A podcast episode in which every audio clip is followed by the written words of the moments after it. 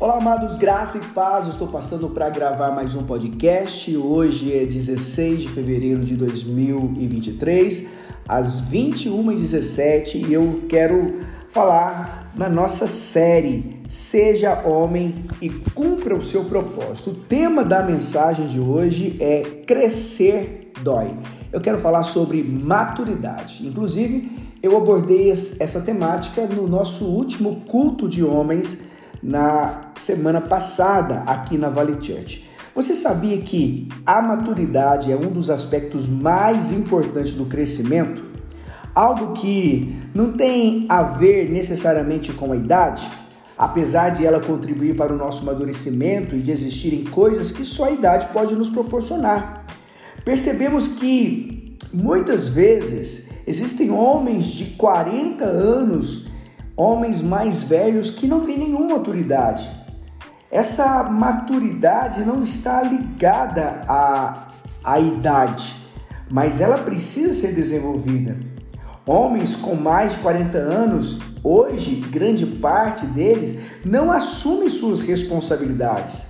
Eles estão jogando videogame, chateados porque alguém bloqueou ou excluiu sua conta do Facebook ou do Instagram. Eles vivem presos ou preocupados com coisinhas corriqueiras porque são imaturos. Eles fazem birra, como nós vimos na mensagem de ontem, no podcast de ontem, Acabe ele ficou emburrado, angustiado, chateado com a resposta de Nabote e foi para sua casa, deitou, virou para o canto e, e, e fez greve de fome.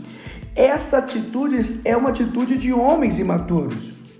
Nós conversamos muitas vezes com homens que parecem mais crianças do que adultos. Embora possuam idade, eles ainda não assumiram sua posição de um homem, uma posição de um homem maduro. A maturidade, preste muita atenção, a maturidade é imprescindível para chegarmos a, um, a alguns lugares que Deus tem para nós. Pois nos tornamos filhos, nos dá o direito à herança, mas apenas ao vivermos como filhos poderemos desfrutá-las.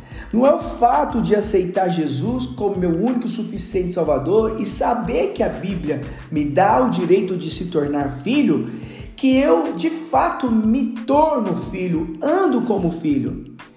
Pra, a, a Bíblia fala que lá em Romanos capítulo 8, 14, diz assim: Porque todos os que são guiados pelo Espírito de Deus são filhos de Deus.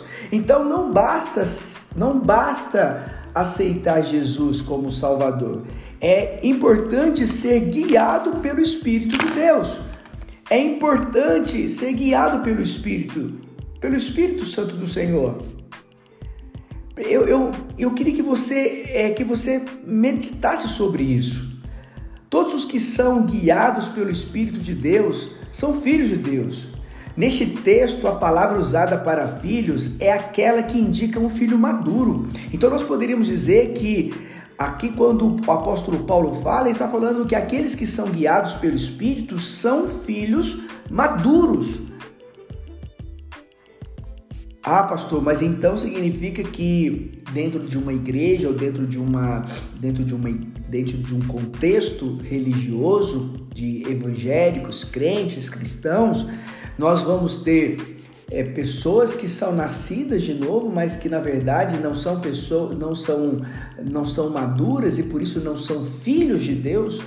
Não estou dizendo isso, estou dizendo que embora você possa ser salvo, não significa que você vai usufruir de tudo aquilo que Deus tem para você, porque só receberão a herança aqueles que forem filhos maduros, aqueles que forem filhos que compreendem o seu propósito, o seu chamado. Quando nasceram, quando nós nascemos de novo, nós aceitamos Jesus e passamos pelo batismo, estamos é, ali também regularmente escritos, né, arrolados com, como é, no rol da igreja, e essa prática é muito comum, é, não significa que somos filhos maduros, mas só seremos filhos maduros quando formos de fato guiados pelo Espírito e não pela carne. Filhos maduros são guiados pelo Espírito e não pela carne. E olha que Deus deseja que é, Deus deseja nos levar para um lugar de maturidade. Ser maduro é ser guiado pelo Espírito. A maturidade nos faz ser aqueles que descem, que cedem primeiro, que abandonam as disputas infantis. Maturidade nos leva a olharmos para o lado e não sermos somente filhos pedintes. Filhos maduros são aqueles experimentados, provados, colocados para fazer escolhas, pois quando somos provados, amadurecemos. Ao observar a natureza, aprendemos muito.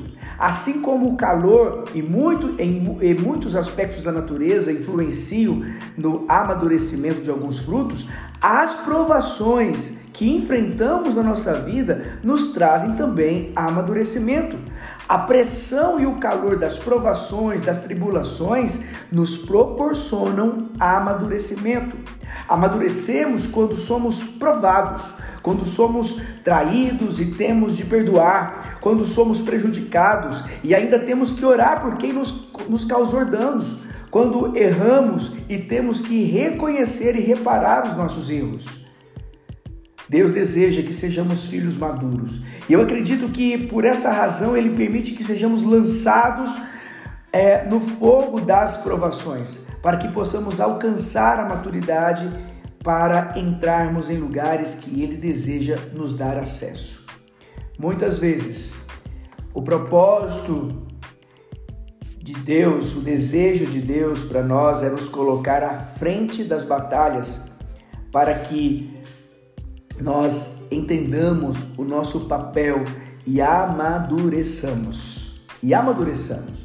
A vontade de Deus é levantar e estabelecer homens como líderes de intercessão na igreja, como sacerdotes em seus lares. Mas ele não pode fazer isso enquanto brincarmos, fugirmos dos processos, rejeitarmos as provas pelas quais poderíamos amadurecer. O Senhor quer nos dar autoridade, mas não fará isso até que sejamos homens e filhos maduros.